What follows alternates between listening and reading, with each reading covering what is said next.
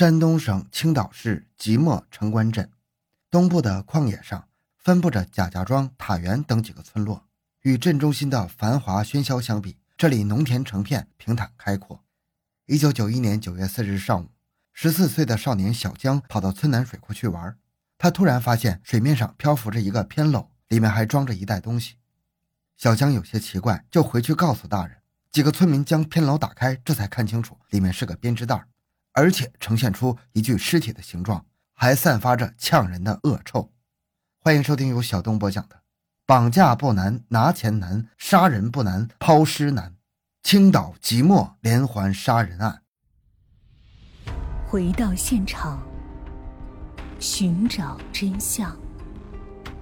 小东讲故事系列专辑由喜马拉雅。独家播出。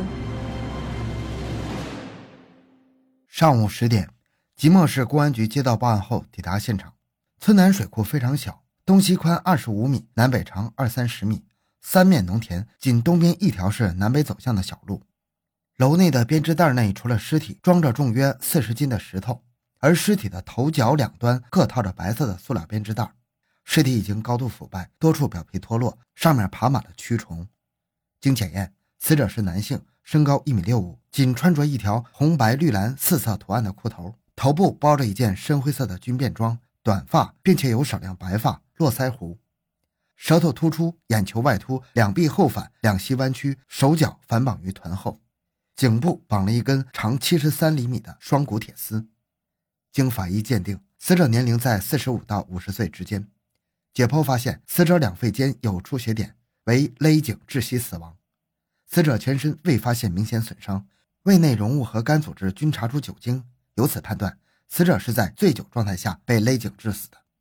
死者胃内有重约一百克的稀状物，由此认定死者是在饭后的三到四个小时内死亡的。死者是死后被投入江中，入水时间应该是在半个月以前。根据上述情况，民警到附近的村庄进行调查，希望查明尸源。杀人遗失的一般规律。是由繁华地区向偏僻地区。此案的尸体现场为城东旷野，据此判断，杀人的第一现场应为西南方向的几个村落。而且，根据死者双手双脚被绑，尸体装入牢内以后，上面又用石头压上，犯罪分子狡诈，作案从容老练，身体强壮，很可能是具有一定反侦查能力的惯犯。根据上述分析，专案组广泛的发动群众寻找失踪者。五日上午八点。尹家村的傅春英听到寻找尸源的广播后，赶到公安局，称死者很可能是她的丈夫尹书佐。根据傅春英介绍，尹书佐四十五岁，常年在城关菜市场做小生意。八月七日携款骑自行车外出后，至今未归。其体貌特征和失踪时间等多方面情况与死者一致，尤其是死者所穿的那条裤头是他亲手所做的。经过指纹鉴定，证明死者确实是尹书佐。尹书佐在城关镇几个菜市场卖菜为生，其妻傅春英操持家务，夫妻两人关系和睦。尹书佐当过村干部，为人忠厚。经过询问尹书佐生前的情况，得知八月六日早，尹书佐骑车去城关镇卖菜，傍晚回家拿了五百块钱后，和妻子说，他和一个姓楼的要去贩卖鸡蛋。七日上午，尹书佐又匆匆回来，说昨晚住在姓楼的家里，他们商量贩卖鸡蛋的钱少了不合算。想再凑些钱，可以多赚些。傅春英听了以后，便东拼西凑了两百块钱。午饭后，尹书佐再次携款骑自行车去城关镇，从此就再也没有回来。据傅春英回忆，姓楼的是其丈夫在吃饭时认识的一个人，自称是即墨市医院的大夫，因为嫌工资少而弃医经商。这个人三十岁左右，身高约一米八，操着潍坊一带的口音，家住城关镇，有老婆孩子。侦查人员立刻抓住这一线索展开工作。经查，即墨市医院根本就没有姓楼的这个人，明显是假冒的，以此引诱死者。他的居住地在城关附近，也符合第一现场的判断。于是，侦查员奔赴城关镇的七大菜市场，很快的找到了几位与尹树佐相识的菜贩子。据他们提供，姓楼的和一个姓蔡的认识。找到姓蔡的后，他交代是今年四月份在庄头菜市场与姓楼的相识。对方称自己是潍坊电影开发公司营业员。停薪留职后，携妻子出来做买卖。妻子名叫许秀玲，是他在菏泽医学院上学的同学，家住城关镇塔园村。而另一个名叫朱艳夫的菜贩子提供，姓娄的在庄头市场自称是即墨医院的外科医生，而且已经一个多月没有在城关市场露面了。而他可能居住的塔园村恰好位于发现尸体现场的西南两华里外。越来越多的疑点都集中在姓娄的身上。民警立即赶到塔园村，很快查明姓楼的租住的房屋。据房东回忆，当年四月，经塔园村村民屈延浩介绍，姓楼的夫妻俩携带着一个十个月的孩子，租了他家的两间空房，约在半月前的三号又搬走了。走的时候，租了一辆带帆布棚的三轮车，运走了全部家当。房东租给他的房子是两间破旧的房屋，屋内墙皮脱落，布满了蜘蛛网，这里极可能是杀人第一现场。但是技术人员仔细勘查，却是一无所获。与此同时，民警们找到了那个屈延浩，终于得知那个姓娄的名叫娄崇华，昌乐县人，妻子戴希娟二十岁，是南泉镇人，而且还是屈延浩的外甥女儿。从一九八九年二月开始，戴希娟就与娄崇华非法同居。终于知道了嫌疑犯的真实身份，但此时娄崇华可能已经畏罪潜逃了。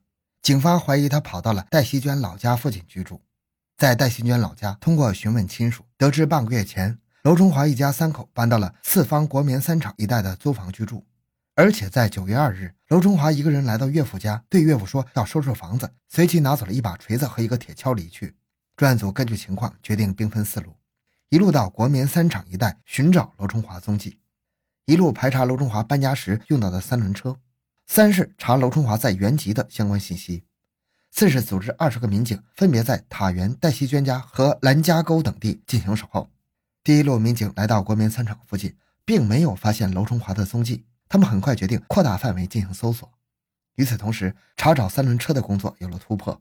七日凌晨，侦查员查访到个体三轮车主王永俊，他说前一段时间确实从塔园村将一家三口用三轮车送到了青岛四方垃圾最多的一个地方。按照王永俊介绍的行车路线判断，娄春华可能在四方渠湖岛垃圾场附近居住。经过排查，民警发现。前不久，曾有一男一女带着孩子在湖岛村附近租房，几天后又搬到了一个刑满释放人的家里。七日上午十一点，侦查员带着认识娄中华的菜贩子尹新平在湖岛汽车站设点守候。不久，一个青年男子推着载有一筐蛤蜊向湖岛方向走来。尹新平定睛一看，此人就是娄春华。侦查员等着娄春华走近，突然扑了上去，将他摁倒在地。经过一个小时的突审，娄中华就供认了杀害尹书佐、抢劫现金一千一百元的事实。他说，作案后自己感到情况不妙，就赶到了青岛，找到了在潍北监狱服刑时的狱友，寄住在他的家里。根据娄的交代，侦查员在他的出租屋内缴获了死者尹书佐的衣服、腰带和提包等，同时将戴希娟传唤到派出所，要求他配合调查。同时，专案组认为，娄中华长期流窜在外，无正当职业，无固定收入。既要养活妻女，又要满足自己的吃喝挥霍的需求，肯定还有其他的捞钱勾当。经询问戴希娟，她说，在即墨城关镇胡家村有一个叫于振禄的男人，与戴希娟在市皮革厂当临时工时相识。